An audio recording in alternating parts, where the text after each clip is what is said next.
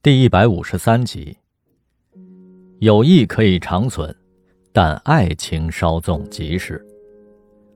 云豹昏头昏脑的，连这么简单的道理都忘了。如果当时莫蔚接受了他，激情能维持多久呢？爱情，就像嚼甘蔗，甘甜过后满嘴残渣，后退无路。别说一起玩音乐了，估计连再见面的勇气都没有了。这心里的疙瘩瞬间解开了，云豹顿时觉得心情舒朗，风景如画，鸟鸣悦耳。你的咖啡凉了。夜来的脚尖，触到了他的腿。云豹扯回了思绪，凝视着他明丽的双眸。娶了这位姑娘吧，再生一堆孩子，然后全家继续满世界吃喝玩乐。云豹觉得自己注定是饱食终日、无所事事的命，只要不谈什么该死的梦想，生活可以很惬意。凯文去上海赴任后，杰西卡被调到了客服部，座位就在莫蔚的对面。凯文每个周五都会在晚上给莫蔚打个电话问候一下，顺便聊聊工作。莫蔚觉得他并非关心他，而是对公司的掌控欲还在，想通过他了解更多的信息。为什么不去问杰西卡呢？莫蔚想。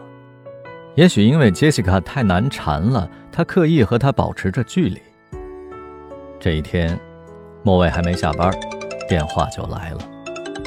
为了掩人耳目，莫蔚拿着手机走进了复印室。凯文问他周末做什么，莫蔚说客户集团的副总来访，他要陪同。凯文非常惊讶：“怎么能让你接待彼得？那家伙是运动狂。”上次来差点没把人折腾死。莫蔚明白了，又是杰西卡在使坏。杰西卡极力跟赖安推荐他承接任务，说他英语好，而且熟悉项目。服从领导安排呗，运动型的怕什么？打球、骑马、射箭，我样样奉陪。开什么玩笑？我让戴安换个人吧。别介，你千万别插手。还嫌我名声不够坏？莫蔚说罢，自己也觉得造次，似乎看到了凯文尴尬的神色。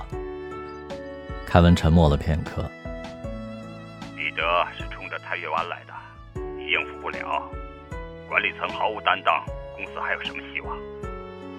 晚上，莫卫跟着赖安和杰西卡到机场迎接彼得。照例是白衬衫配黑裤。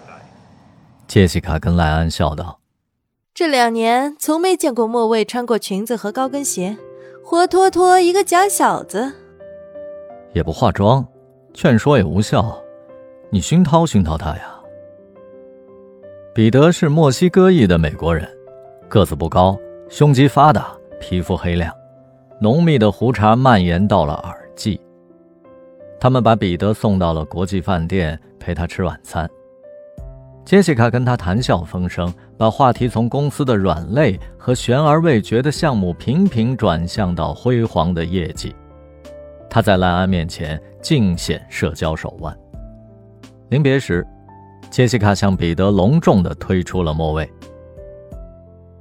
太月湾项目的正式会谈安排在下周一，莫小姐负责您的全部日程，您有什么需要，请随时联系她。